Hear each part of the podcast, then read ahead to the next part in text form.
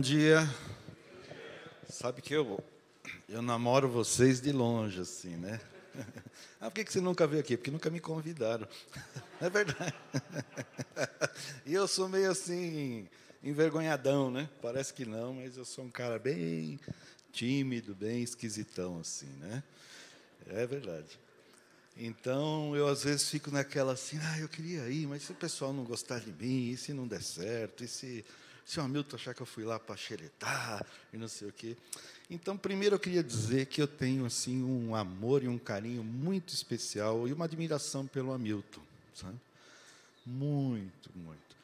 Nós somos colegas né, do seminário Servo de Cristo, e o Hamilton é aquele cara assim que eu olho e falo, rapaz, eu queria ser que nem ele, sabe? Chega no horário, senta no lugar, entrega os trabalhos, tem tudo em ordem, sabe?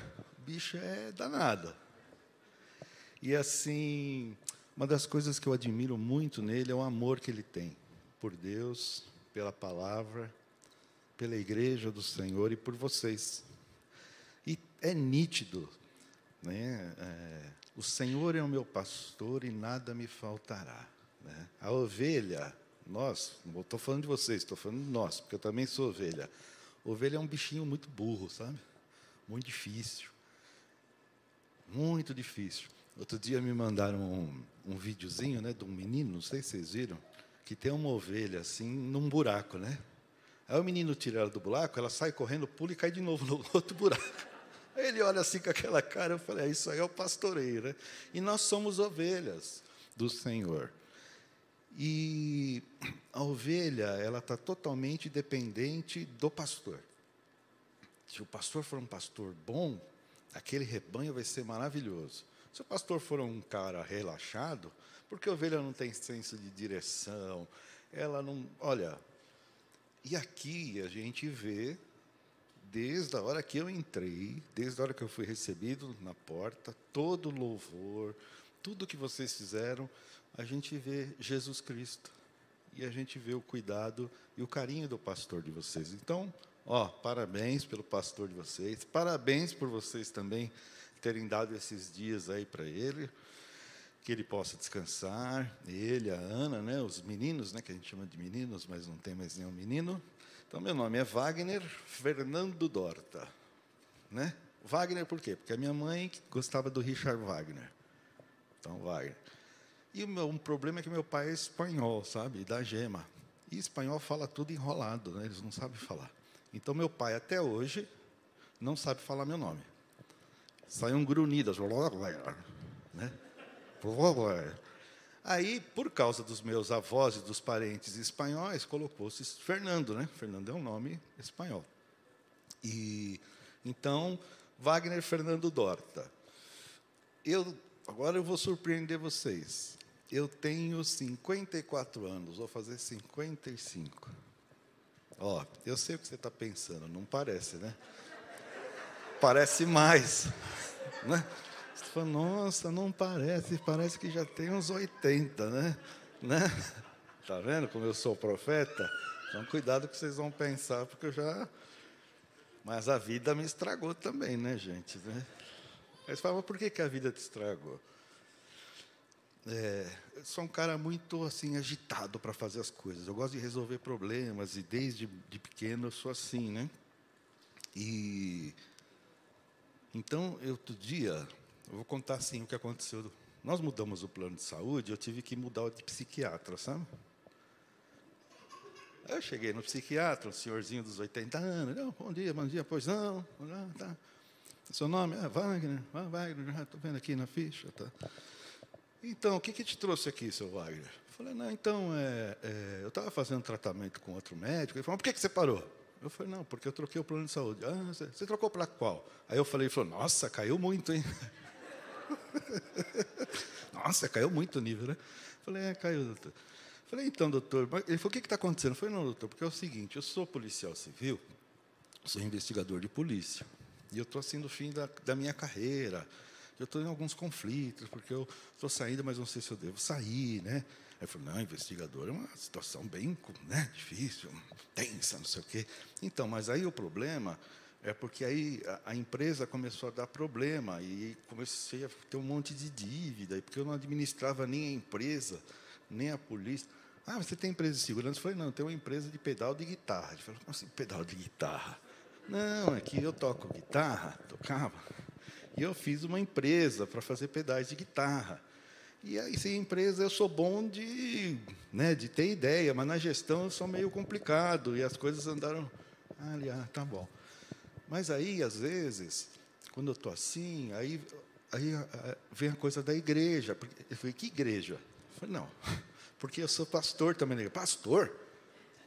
Aí ele falou assim, é, eu sou pastor também da igreja. Mas você é o... Falei, não, eu sou, tenho o, o pastor lá, o presidente, o principal, eu ajudo sim, mas eu cuido da oração, então as demandas chegam todas para mim, é o tempo todo, a igreja é grande. Ah, tá bom, então. E aí, quando eu estou fazendo, vou fazer um trabalho, eu não consigo, às vezes, fazer o trabalho. Mas que trabalho? Você está estudando o quê? Eu falei, estou estudando é, teologia e estou fazendo uma pós-graduação em suicidologia. Aí ele falou assim, nossa...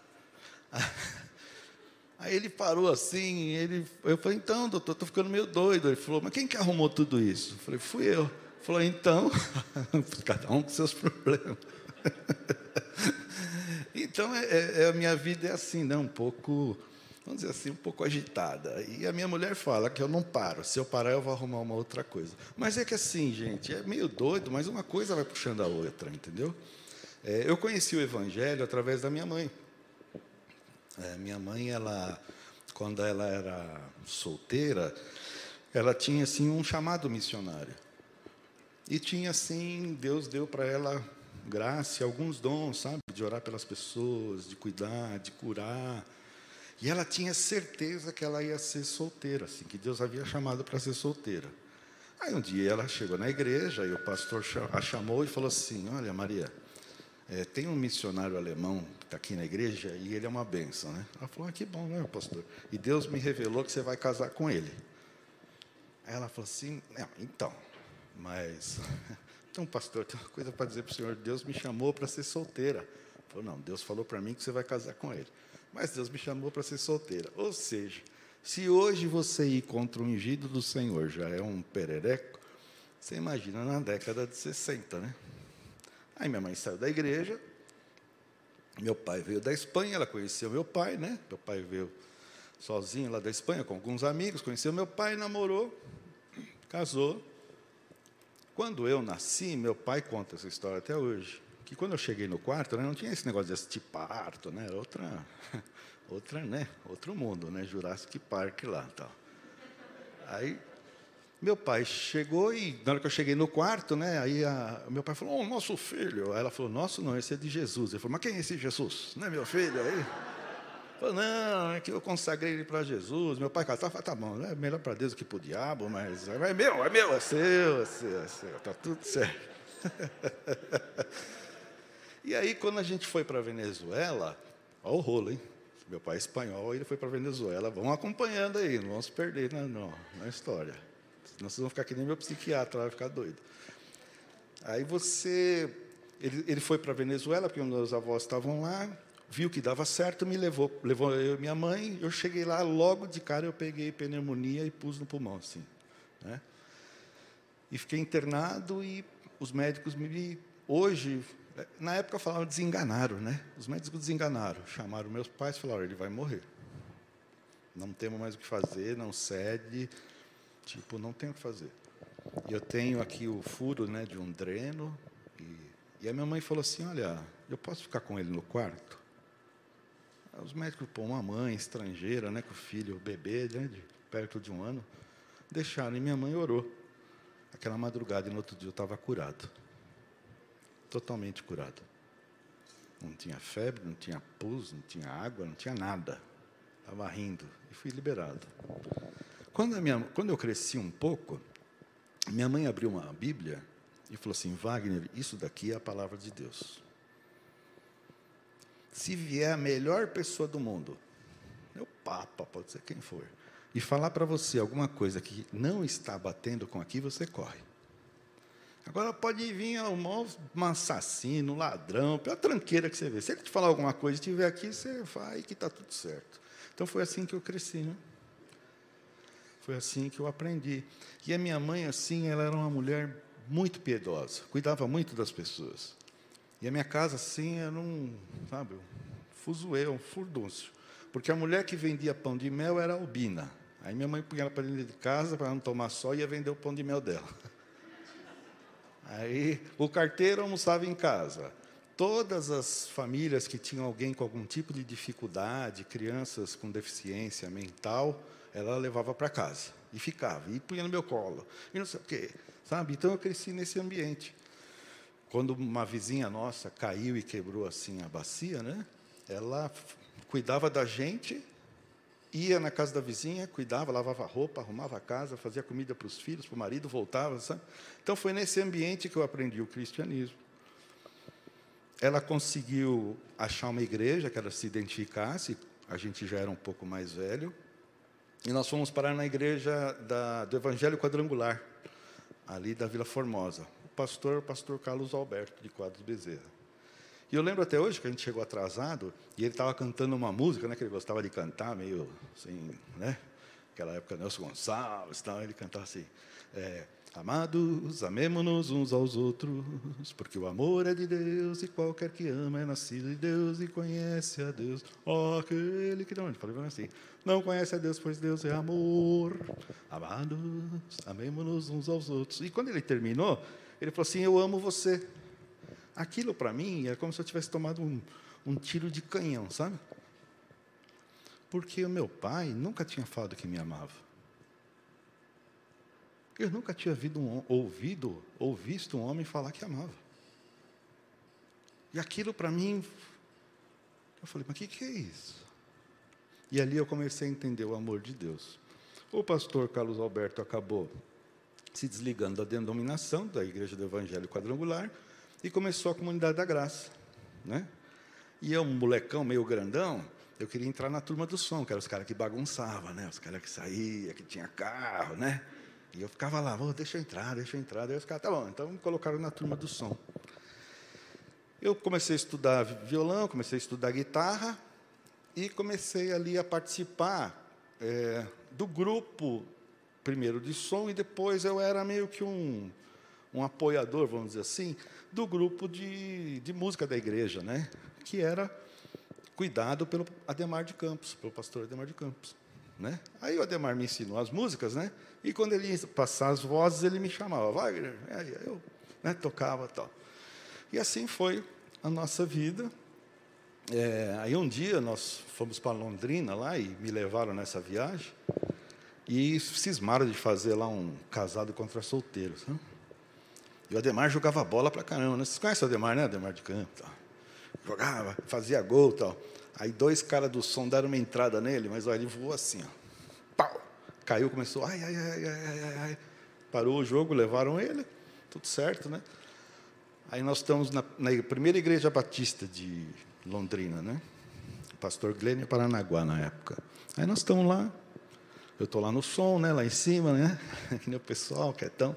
Aí, Wagner, é para você ir na sala pastoral. Eu falei, putz, meu, eu, meu? Sala pastoral, meu?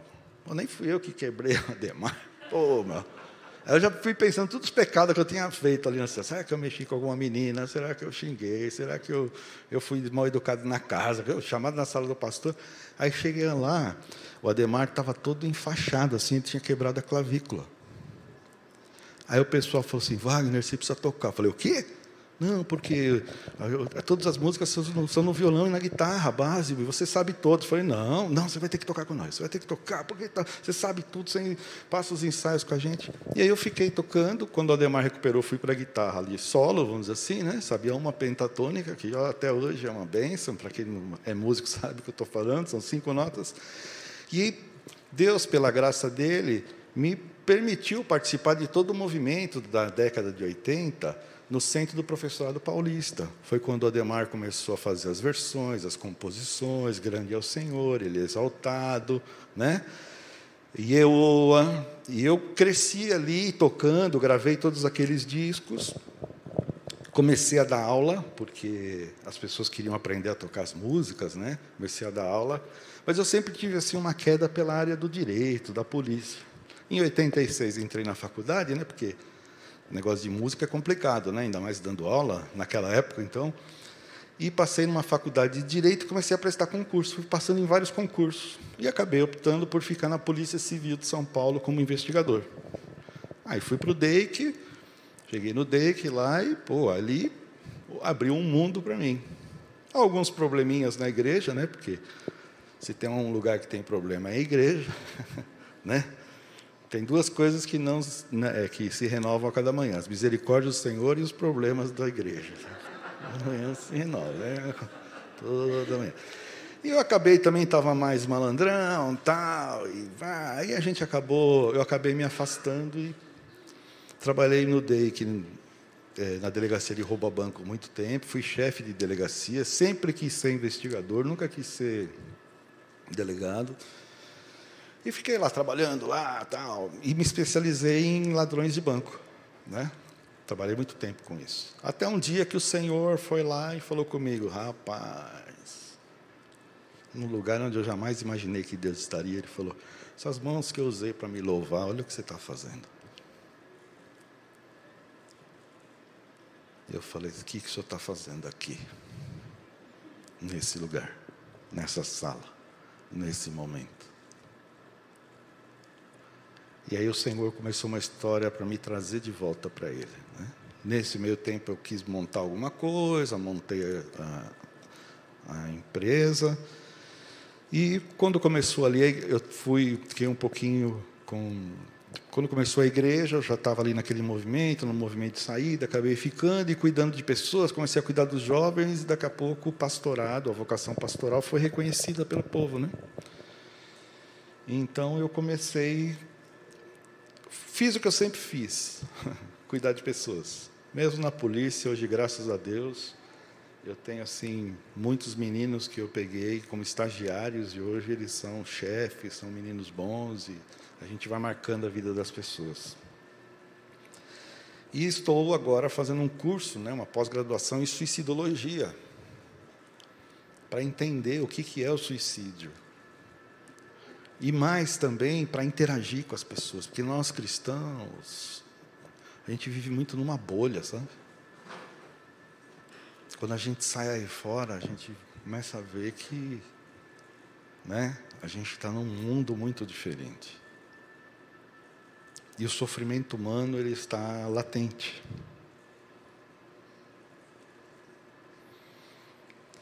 Então eu essa é um pouquinho da minha história. para vocês. Então, quando vocês olharem para mim, vejam alguém que uma ovelha perdida que o Senhor foi buscar. E eu não quero nunca mais assim me afastar do Senhor e me policio muito para fazer coisa errada, principalmente no que se trata da palavra e de vocês, porque vocês são rebanho do Senhor. Nós somos copastores. Amém? Então vamos lá? Preparados? Não vai correr, hein? Que senão tem uma viatura esperando vocês aí fora.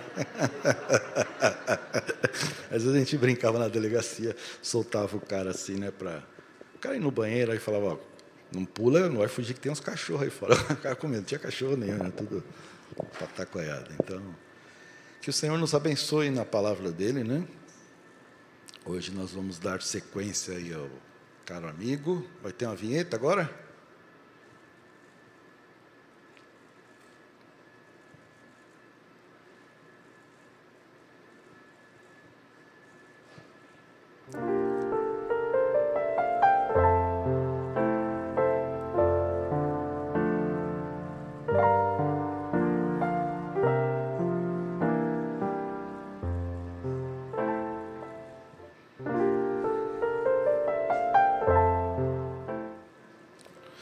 Muito bom, muito bom.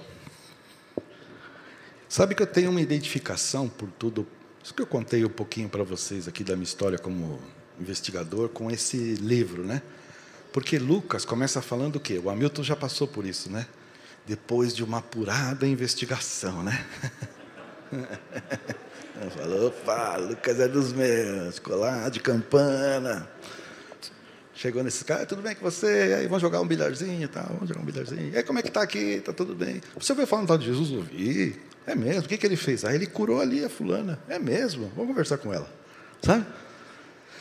Eu, então eu olho com esse olhar assim um pouquinho de, estou lendo um relatório de investigação, né? Vamos ver o que, que ele colocou aqui nesse relatório, vamos ver o que, que ele quis colocar, quais foram as palavras, que ele quis dizer, onde ele quis chegar.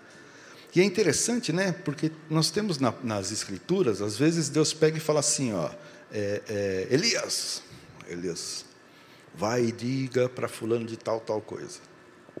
Aí Elias vai e fala, né? Palavra do Senhor. E aqui é um trabalho científico, né? Da época, uma investigação. Ele foi ali colhendo dados, fazendo e também é palavra do Senhor. E nós vamos estar no capítulo 10, versículo 1. Se você puder abrir a sua Bíblia. Eu vou ler o 1 e o, e o 2 primeiro, depois a gente eu vou ler aqui na NVI agora. Vai. Depois disso, o Senhor designou outros setenta e dois e os enviou dois a dois adiante dele a todas as cidades e lugares para onde ele estava prestes a ir. E lhes disse: A colheita é grande, mas os trabalhadores são poucos, portanto, peçam ao Senhor da colheita que mande trabalhadores para a sua colheita. Vamos orar. Senhor, fala conosco. Fala com o teu povo, com aqueles que estão aqui, fala com aqueles que vão assistir depois. Que através do teu Espírito Santo haja correção, consolo, conforto, edificação e esperança para vivermos os dias que o Senhor nos permite que ainda fiquemos e permaneçamos aqui nessa terra. Para a glória do teu nome. Amém. Depois disso, o quê? Né? Como a gente está seguindo meio junto, né? Vocês devem ter dado uma boa parada aí, né? Então, aí, depois disso, até voltar, tal. Depois do quê? depois de Pedro ter declarado que Jesus era o Cristo, depois de ter tido multiplicação, depois da transfiguração, depois que Jesus desce e expulsa um demônio de um menino que ninguém conseguia expulsar, depois dessas coisas, né? Depois de Jesus dar uma boa apertada na turma e falar assim: Olha, você quer ser meu discípulo? Está vendo o meu caminho? É aqui. Ó, oh, é, é. É tem que tomar sua cruz, tem que se negar. Depois de Jesus colocar esse cenário, esse, aí vem esse depois disso. Depois disso, o Senhor escolheu. Olha que interessante. O investigador Lucas aqui já começa falando assim: o Senhor.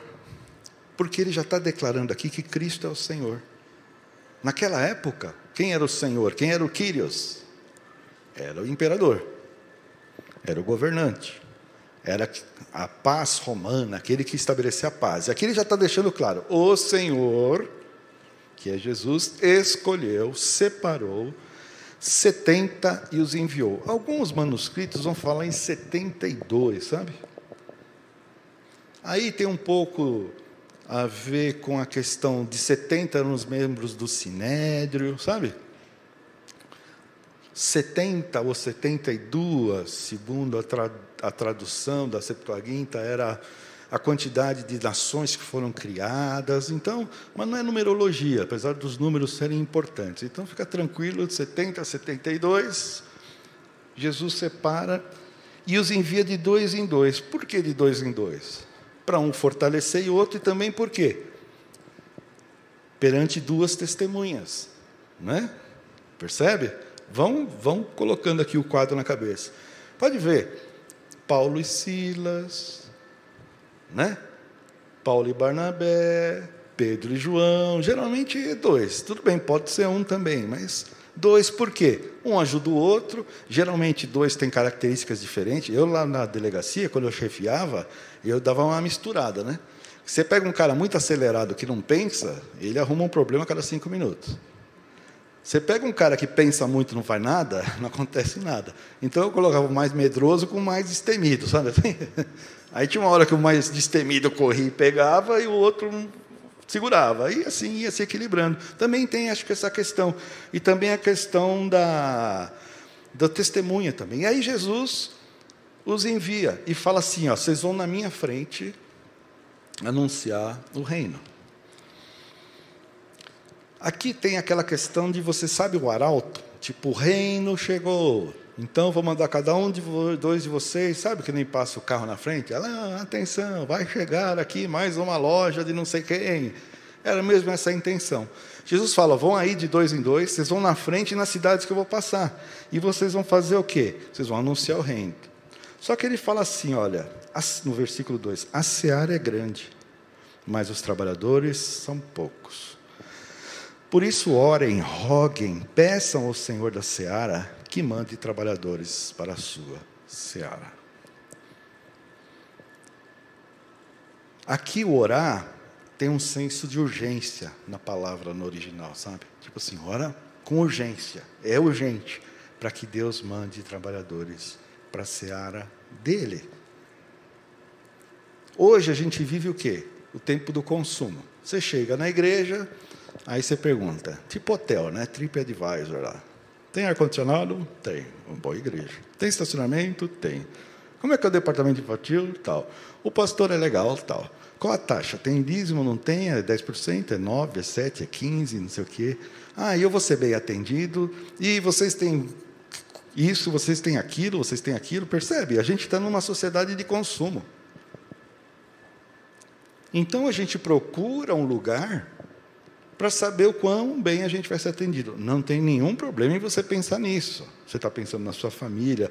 Mas eu estou dizendo que a gente tem que tomar um pouco de cuidado se a gente está aqui para receber ou se a gente está aqui para dar. A gente está aqui para servir. Hoje o, o Elias falou: olha, estamos precisando de gente.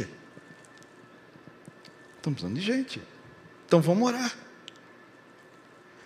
Por que vocês estão aqui em Guarulhos? Ah, porque o Hamilton era daqui, porque a gente gostou. Por que, que nós estamos lá no Cambuci? A gente pensa que fomos nós que escolhemos.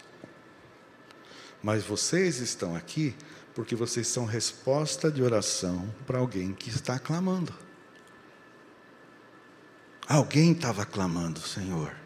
As crianças da rua estão clamando, os casais estão clamando, as pessoas estão sedentas, estão clamando. Senhor, meu Deus, cadê Deus? Cadê Deus? A criação geme, geme. E aí Deus responde a oração trazendo vocês para cá. E orem, orem. Vamos orar agora, agora. Queria convidar você para ficar em pé e vamos orar agora, para que o Senhor mande pessoas para essa igreja. E para que o Senhor também nos incomode, para que a gente também, às vezes, consiga fazer. Também para que o Senhor nos cure, porque eu sei que muitos de nós também estão feridos, porque foram usados, abusados, machucados por lideranças ruins. Mas vamos orar. Vamos orar agora. Vamos orar juntos? Senhor, o mundo precisa te conhecer. Guarulhos precisa te conhecer. Esse bairro precisa te conhecer. E o Senhor disse para a gente orar e pedir trabalhadores. Manda trabalhadores para essa igreja, Senhor. Manda pessoas para trabalharem no departamento infantil. Manda pessoas para trabalharem com os adolescentes. Manda pessoas para trabalharem com jovens, com casais, com idosos, com homens, com mulheres, com aqueles que estão solitários. Manda, Senhor, mais pessoas para o louvor, para as artes, para ajudar na técnica, Senhor, para ajudar na organização. Manda também pessoas com o dom de contribuir, Senhor pessoas que o Senhor abençoou para que elas ganhem dinheiro, para que elas possam investir, Senhor. Manda pessoas, manda pastores, manda obreiros. Cura aqueles que aqui estão e que permanecem aqui, que estão feridos, Senhor. Aqueles que deixaram o seu ministério porque se sentem, Senhor, traídos, mas que eles possam usar essas feridas e o consolo que o Senhor traz e a cura para curar outras pessoas, Senhor. Abençoa essa igreja, Senhor trazendo pessoas, trabalhadores para a tua obra, para a glória do teu nome, Senhor. Amém. Amém. Vamos sentar. Ore sempre por isso, viu? A obra de Deus não é feita com a nossa capacidade, apesar de Deus nos usar. Muito. Então vamos continuando no texto aqui. Agora que você já orou, e que Deus já está te tocando. Olha que legal que vai ser o ministério. Capítulo 3. Vão, eis que eu envio vocês como cordeiros no meio de lobos. Ah, que legal. né? Ah, mas eu pensei que eu ia ganhar não sei o quê, eu ia ser reconhecido, ganhar seguidor. Você vai ganhar um monte de lobo perto de você. Louco para te encatar. mas o pastor, como nós cantamos daqui, o pastor está conosco. E Jesus não nos abandona, e Ele é o leão da tribo de Judá. E as portas do inferno não prevalecem contra a igreja do Senhor. Então, vamos em frente. É? E ele fala aqui, ó, não levem bolsa, nem sacola, nem sandálias. Vou parar aqui um pouquinho. O que ele está dizendo aqui? Não se preocupe com o que você vai ter, não vai ter. Eu vou prover. Sabe? Não é aquele negócio, ah, se eu largar tudo e ficar na igreja, Deus vai me abençoar. Não é assim, gente. Inteligência, você é cristão no seu trabalho, Deus usa tudo. Então, com calma aí. Vamos ser, né? Vamos lá. Mas você não precisa se preocupar que o Senhor vai cuidar da sua vida e vai cuidar da nossa vida. E agora ele vem aqui e fala assim: não saúdem ninguém pelo caminho. Ô Jesus mal educado. Não é? Não é que Jesus, né? Mal educado, quer dizer, a pessoa fala bom dia para você, você, não, Jesus mandou nem cumprimentar você. Não, é que a saudação naquele tempo não era que nem nós, é, mano, beleza, tá, nós, tá, vai Corinthians, não sei o quê. Não, não tinha isso. Era tipo assim, o cara sentava, conversava, trocava uma ideia, sabe, jogava um, um baralhinho, sei lá o que eles faziam. Sei que demorava muito. Jesus está falando, meu, foco na missão, cara. É, oi, bom dia, boa tarde, Deus abençoe e vamos lá, porque é urgente. É urgente. E ele fala assim: ao entrarem numa casa, digam primeiro, paz seja nessa casa. Se houver uma pessoa que ama a paz, sobre ela repousará a paz. Se não houver, a paz voltará para você. Eu, sou meio contador de história, né? Na empresa minha lá, de que mexe com negócio de música, eu peguei um, uma pessoa para ser da área comercial, né? E ele era cristão, de um grupo bem famoso, tinha uma voz assim. Ó. Aí ele chegava, de manhã, né? A paz do Senhor a todos. A paz, a paz, Senhor. Aí ele chegava assim na sala, um dia ele chegou e falou assim: Sabe por que eu dou a paz a todo mundo? Vai que não? Foi não. Porque se alguém não quiser paz, ela volta para mim, eu saio muito mais abençoado. E saiu. Eu falei, meu. Como é que. Que bicho ganancioso, até a paz dos outros.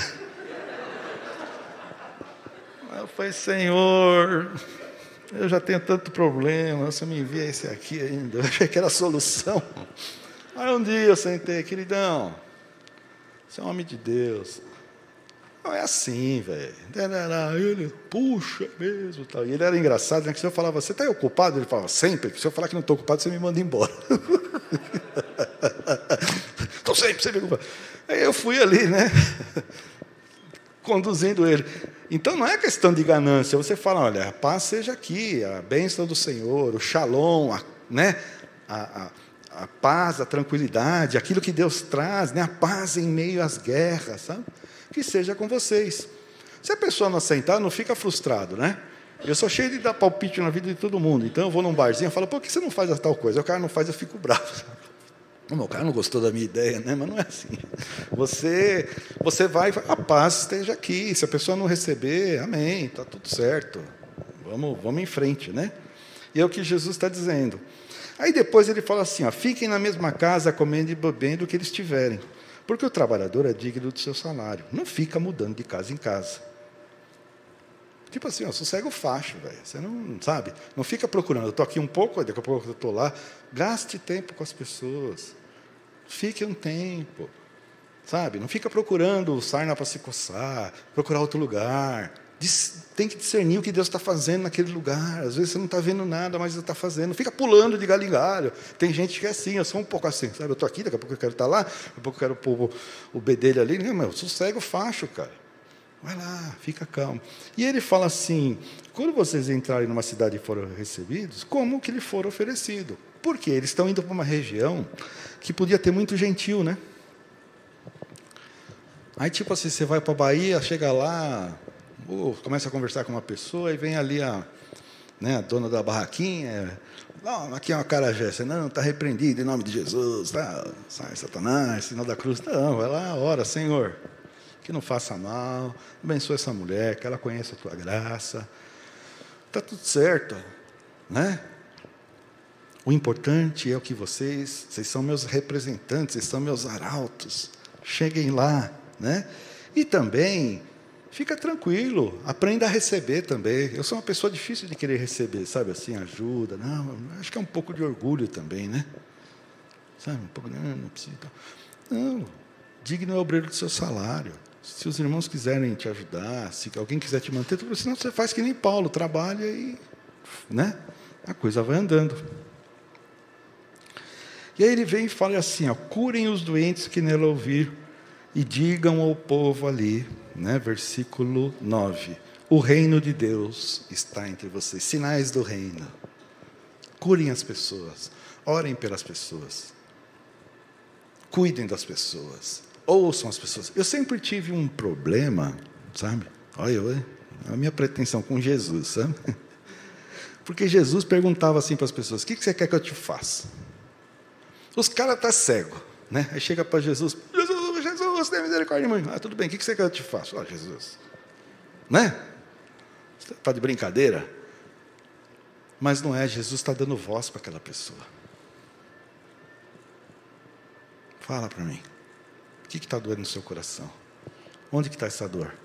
Hoje a gente ouve tanto sobre isso, né? Lá na pós-graduação em sociologia, eles falam: ouçam as pessoas, acolham as pessoas, não julguem as pessoas.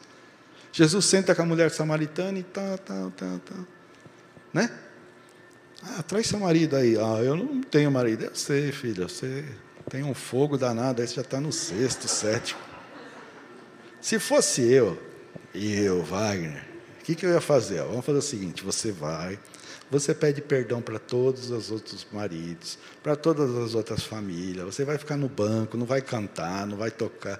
Jesus olhou e falou assim: esse nó está tão enrolado que se eu for desembaraçar isso aqui, mas eu, nem na cruz eu chego.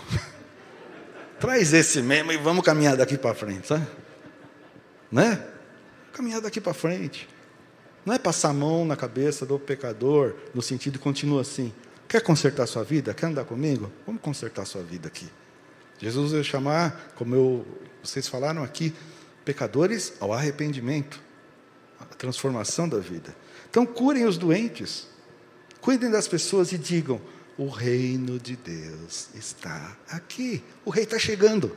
Nós viemos na frente. Sinais do reino, como vocês fazem aqui muito bem. O reino chegou. Quando você visita uma pessoa no hospital, o reino chegou. Quando você conversa com um casal, o reino chegou. Quando você dá uma dura numa pessoa, às vezes corrige. É, contar aqui uma historinha. Lá na, lá na igreja, assim, né? Tem um posto de gasolina e ali tem umas invasões, né? E tinham três meninos três ou quatro.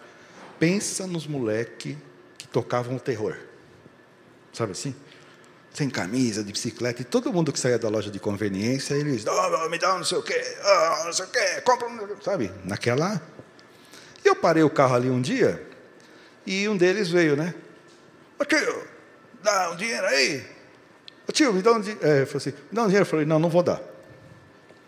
Não, não vou dar. E fui pagar o estacionamento. Ele olhou na minha carteira, e aí o Wagner, polícia, falou mais alto, né? O pastor desceu da cruz. O que você está olhando na minha carteira, rapaz? Ele pequenininho assim, né? Eu tenho dinheiro, você está vendo aqui, e eu não vou te dar. Você tem que aprender a ouvir não. Se você não aprender a ouvir não, amanhã você está enfiando a arma em alguém. Eu tenho dinheiro e não vou te dar. Você está cheio de coisa aí. Aí ele, tá bom. Aí foi, aí foi, falei, ixi, rapaz, agora eu vou orar na igreja. acho, que, acho que eu exagerei, né? Exagerei na dose, Senhor, tadinho, né? Aí no dia da. Gente tinha uma reunião de homens, nossa, a gente foi fazer um hambúrguer no sábado, no dia da final da Olimpíada, lembra do Brasil? Ganhou, né? Lá nos pentos. E aí acabou o refrigerante ali, né, na reunião de homens, e para não deixar a turma assim, perder o clima ali, eu falei, ah, eu vou mesmo, vou buscar refrigerante, né? Aí fui no posto, comprei os refrigerantes no posto, que eu estou saindo, quem vem? O dito cujo, correndo. Ô tio, me dá Aí eu falei, como é seu nome? Meu? Miguel. Falei, Miguel, beleza? Quer comer um hambúrguer? Como assim, tio? Não, nós estamos fazendo uma reunião ali, tem um hambúrguer ali. É mesmo? Vamos lá comigo, vai. Então vamos. Aí chegou, aí chegou na porta da igreja e ele parou. Falei, que foi, meu?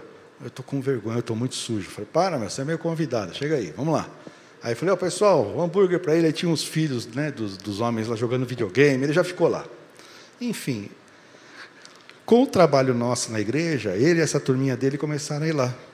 E não vejo mais eles no posto. E aí, quando eu fiz essa tatuagem aqui, né?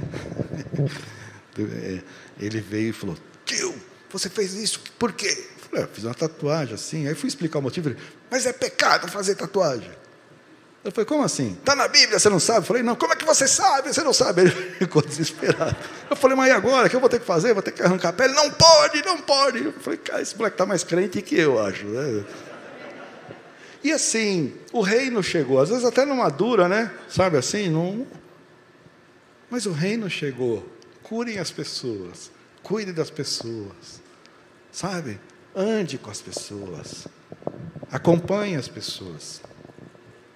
E sempre proclamando. Por que, que você faz isso? Porque o reino está aqui. Eu sou um arauto do reino. E aí ele vem aqui e fala assim, no versículo 10: Porém, quando entrarem numa cidade e não forem bem recebidos, saiam pelas ruas dizendo: Até o pó dessa cidade que grudou nos nossos pés, nós sacudimos contra vocês. No entanto, saibam que está próximo o reino de Deus. Eu digo a vocês que naquele dia haverá menos rigor para Sodoma do que para aquela cidade. Qual que é a questão de sacudir o pó? Quando eles iam para Jerusalém, né, eles passavam por vários territórios, dependendo da pessoa morava, né? Então ele ia passando por ter, é, territórios de gentios, de pessoas.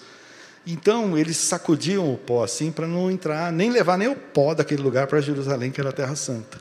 E também, quando não eram aceitos, eles sacudiam o pó. Tipo, eu não quero nem levar o pó daqui, né? Sabe? Era tipo hoje, assim, meio que um cancelamento na rede social. Eu vou te cancelar, vou te bloquear. Meio assim, né? E aqui Jesus, eu vou falar, a gente está com um problema hoje em dia na nossa teologia. A gente transformou Jesus num fofo, sabe? Acho que a gente imagina Jesus assim, né? Fazendo um coraçãozinho, fazendo um biquinho, né? Ai, Jesus é tão fofo. Não é nós, né, Jesus? Olha, gente, outro dia eu tive até uma discussão na sala de aula com o Hamilton por causa disso. Ele continua sendo o Senhor, e ele está sendo bem claro aqui: não tem desculpa. Sodoma e Gomorra foi punida, mas quem ouviu a palavra e quem viu o que vocês estão vendo, o juízo vai ser pior. Eu não estou aqui para trazer nenhuma desgraça na vida de vocês, mas eu preciso alertar vocês. Ananias e Safira morreram na época de maior derramamento do Espírito Santo. Porque se eles contaminam aquela igreja com aquela postura deles, ai, ai, ai. O Senhor não muda. Arão, os filhos dele ofereceram sangue, é, fogo estranho, né? E morreram os dois. Sabe o que Deus falou para ele? Você não vai nem chorar pelos seus filhos. Ah, mas isso era o Deus do Antigo Testamento. Não, é um Deus só, gente. Seriedade, rigor com a palavra.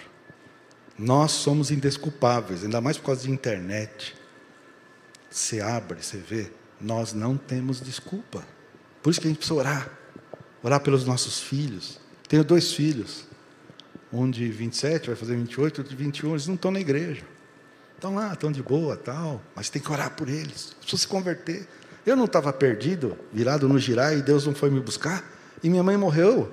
Eu esqueci de falar para vocês, minha mãe morreu dia 6 de 7 de 87, atropelada, quando eu estava tocando no CPP.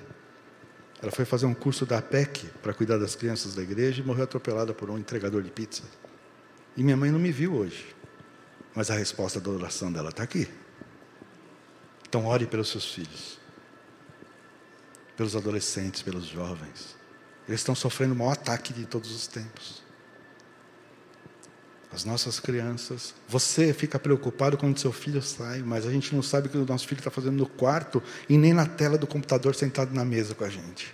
Só Deus e o Espírito Santo para convencê-los e guardá-los. Ore. Ore pelos nossos jovens. Eu estou fazendo curso lá pós-graduação em suicidologia. A gente vai ter uma epidemia de desgraça. Ah, você é profeta do caos? Não sou. As pessoas estão buscando. Imagina uma pessoa que decide ou que diz que não se encontra no seu corpo e depois como é que ela volta? Ela volta para onde? A identidade das pessoas está sendo destruída. Por isso a urgência da mensagem, por isso que a urgência da gente orar. Puxa, firme esse compromisso aqui na sua igreja de orar todo dia para Deus mandar pessoas, para cuidar de pessoas. Não precisa ser só pastor, pode ser alguém que vai estar ali dando um abraço, apoiando, arrumando uma cadeira. O corpo de Cristo. Amém? Proclamem que o reino chegou.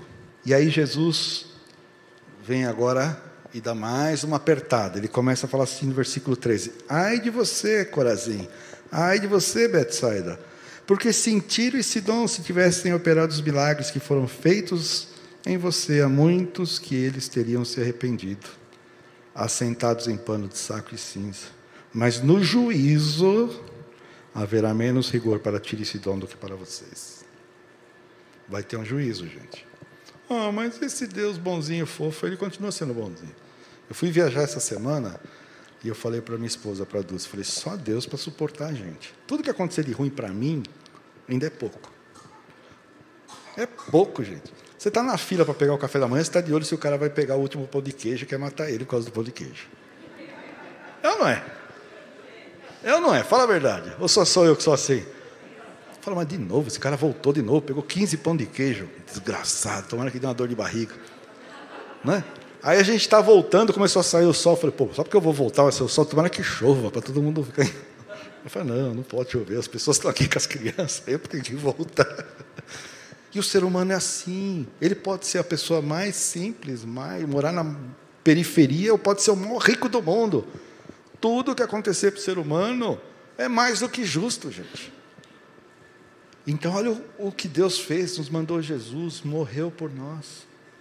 E ele fala assim: olha, vai ter mais misericórdia. Se eles tivessem ouvido, é, né, Jonas saiu pregando na cidade, até os animais se converteram.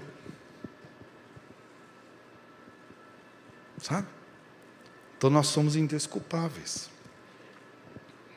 Nossa geração é indesculpável. Vai falar para mim que não tem pregação? Tem muita pregação ruim, acho que 90% é ruim. Mas a palavra está aí. A gente tem a Bíblia, tem no aplicativo. Você já parou para ver quando vem aquele relatório semanal de uso do seu telefone? Você não fica com vergonha? Eu fico. Bíblia, dois minutos. YouTube, 150 minutos. WhatsApp, 300 minutos. Instagram, 150 horas. Sabe assim? o bem mais precioso que eu e você temos é o tempo. Onde nós estamos investindo nosso tempo? Na palavra de Deus? E aí ele fala: se você, Cafarnaum, pensa que será levado ao céu, você vai ser jogada no inferno. Quem muito é dado, muito é cobrado, gente. Graças a Deus vocês estão numa igreja onde o pastor de vocês é dedicado, estuda, estuda tem temor de Deus. Só que vocês vão ser cobrados por isso. Eu não venho mais aqui, vocês podem ficar com raiva de mim. Eu tenho essa tranquilidade de falar.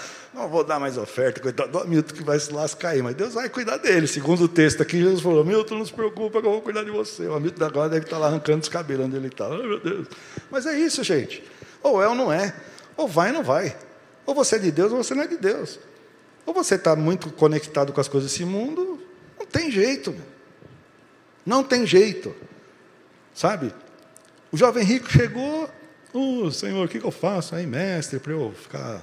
Ah, os mandamentos. Ui, nota 10. Ó, checklist. Falei, beleza, então vende tudo que você tem aí, amigão. Porque o primeiro mandamento você pisou na bola. Que amarás ao Senhor teu Deus. O amor está no dinheiro. Aí fala que ele saiu triste. E Marcos fala que Jesus o amou. Eu não vi Jesus indo atrás dele falando, não, deixa ele com nós, pô, daqui a pouco ele se transforma. Ele vai estar no meio da gente, ele vai mudar. Fala, amigão, você quer, quer. Não quer, tchau. Se você quiser, eu tenho lá uns jovens na igreja que tem umas lutas difíceis, com droga, com essas coisas. Aí de vez em quando eles me ligam, aí não, caí. E agora? Eu falei, agora nós vamos andar de novo. Vamos, filho, vamos andar de novo.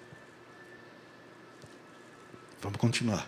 Ah, Wagner, não me aguento mais. Eu, também não me aguento. Então, agora eu, te, eu te aguento e você me aguenta. Vamos caminhar mais um pouco. O discípulo é assim. Não dá para a gente ficar no meio do caminho. E o que ele fala depois do versículo 16 é o seguinte: quem ouve vocês, ouve a mim. Quem rejeita vocês, rejeita a mim.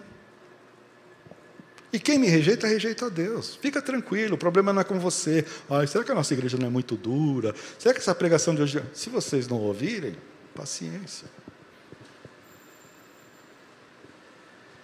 Não sou eu, é a palavra. Eu estou tentando ser o mais fiel à palavra aqui. Se eu falar alguma besteira, vocês depois falam com a Milton, também fala comigo, está tudo certo.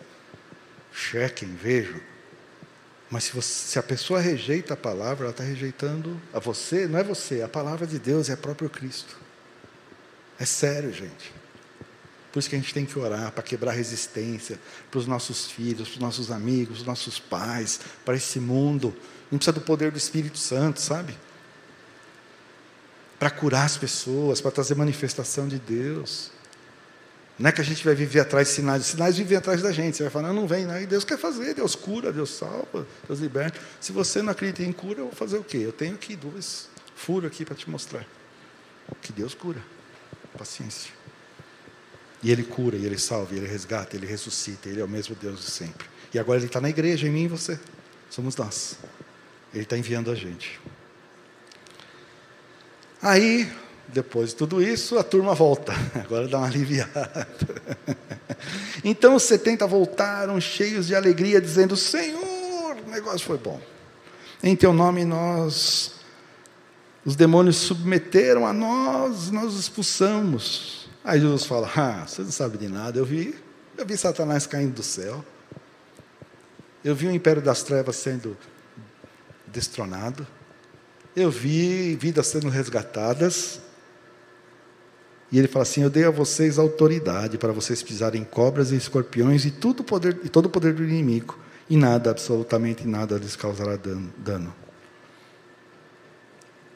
Autoridade delegada, é isso que Deus faz. Eu ainda estou esperando, esse é o último mês que eu estou de férias, esperando a bendita, orem por mim, para sair a publicação no Diário Oficial da minha aposentadoria, que eles não publicam. Mas a minha autoridade como policial ela é delegada. Percebe? O povo e a lei me deu uma autoridade. Se eu agir conforme a autoridade, ok. Se eu agir a quem, eu estou prevaricando. Se eu agir além, abuso de autoridade, certo? Então a autoridade não é sua, não é minha. Deus te deu, Jesus te deu. Vai lá no meu nome e faz isso. Se você fizer menos, deixou de fazer, vamos ver o que vai acontecer. Se você fizer mais, você abusou. Peraí, a autoridade não é sua, é de Deus. Aí, mas Jesus fala o seguinte, ó. No entanto, alegre-se porque os espíritos não é, no entanto, alegre-se não porque os espíritos submetem a vocês, e sim porque o nome de vocês está registrado no céu, no livro da vida. Porque demônio, doença, problema, salvação vai acabar. Isso aqui vai ficar aqui. Mas se vocês estiverem com, comigo, como aquele ladrão na cruz, hoje mesmo vocês vão estar comigo na eternidade. Amém? E ele vai nos sustentar até lá, fica tranquilo. O reino já chegou, mas ainda não está plenamente estabelecido. Enquanto a gente está aqui, a gente vai caminhando. Mas o mais importante é o que Deus está fazendo em nós, em você. Mais importante do que Ele está fazendo através de você, apesar de você se alegrar. Jesus está aquecendo assim aquele. Cara, deixa eu jogar um balde de água fria. Não, gente, está tudo certo. Que bom. Eu estou feliz também. Mas ó, nunca percam de vista que o mais importante é o que eu estou fazendo em vocês e que vocês estão comigo e que é a nova vida de vocês e vocês têm que viver como discípulos. Amém? E aí, que coisa maravilhosa. Versículo 21. Naquela hora Jesus exultou no Espírito Santo e exclamou. Jesus ficou feliz. A alegria do Senhor. Ele falou: Graças eu te dou, Pai, Senhor dos céus e da terra, porque o Senhor escondeu essas coisas dos sábios e instruídos e revelou para esses pequeninos. Sim, ó Pai, porque foi assim do seu agrado. Tudo me foi entregue por meu Pai. Ninguém sabe quem é o filho a não ser o pai. E também ninguém sabe quem é o pai a não ser o filho e aquele a quem o filho quiser revelar.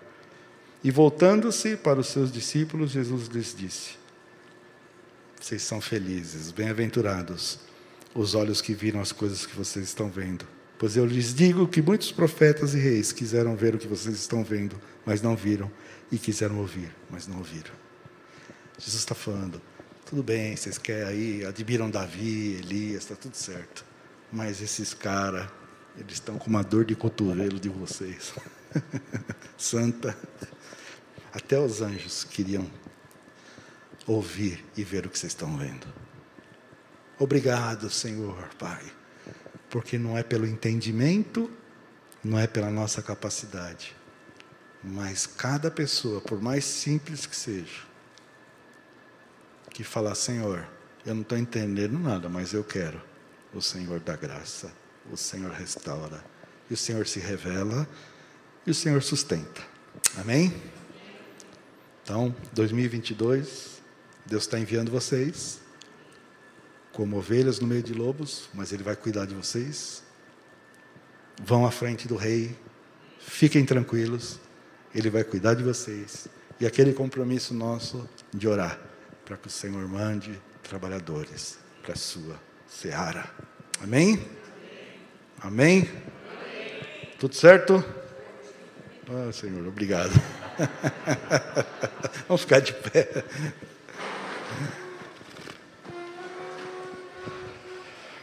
Obrigado, gente, por me receber. Amo vocês. No caminho daqui eu passei por um teste.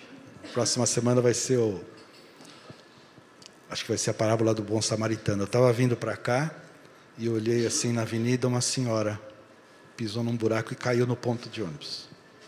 E eu fiquei naquela, tem que pregar, para ou não para? Para não, para. Aí na hora que eu tô, parei o carro, liguei o pisca-alerta, estou atravessando a avenida, ela fez sinal para o ônibus, a sorte dela é que ela estava na calçada. Então acho que o motorista tinha passado por cima dela. Nem, não parou. Aí eu já falei, Senhor, eu tenho que pregar, mas eu, o levita passou direto, eu, o sacerdote. Ah, vou lá. Aí ajudei ela a se levantar, ela estava com dorzinho assim no braço, Dona Júlia. E aí parou um carro assim. E aí eu perguntei, onde a senhora vai? Falei, ah, eu vou para a Avenida Sapopemba. Eu falei, meu Deus, como é que eu faço? Está longe para caramba, vou chamar um Uber. Aí parou um carro assim, um casal. Falei, puxa, nós vimos que ela estava caída aqui e voltamos. Falei, então ela caiu aqui. Ela falou, ela está indo para Sapopemba. Ele falou, nós também, então a gente leva ela. Falei, Senhor, obrigado. Aí colocou a dona Júlia no carro, aquele casal foi muito carinhoso com ela e a levou. É o reino. É o reino de Deus. E Deus vai nos dar essas oportunidades. Amém? Vamos orar. Senhor, é a tua palavra. Obrigado porque ela é viva, porque ela transmite a vida de Cristo em nós. Que o teu Espírito Santo guarde os nossos corações. E que essa palavra frutifique para a glória do teu nome. Eu peço pelos meus irmãos e irmãs aqui, que o Senhor os guarde, que o Senhor guarde as suas famílias, que o Senhor os guarde durante essa semana, durante esse ano.